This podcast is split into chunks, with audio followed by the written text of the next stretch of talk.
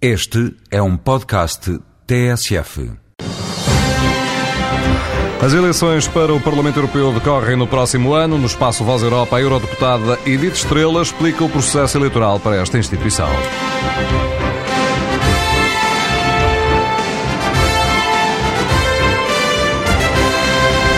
É uma lista única a nível nacional.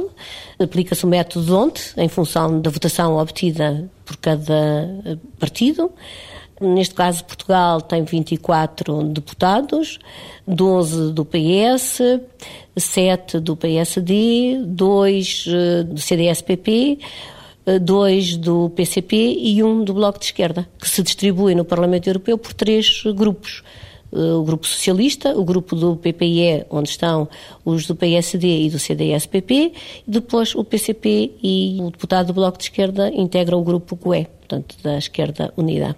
E, e as eleições uh, obedecem, digamos assim, mais ou menos ao mesmo modelo que se aplica para as eleições legislativas.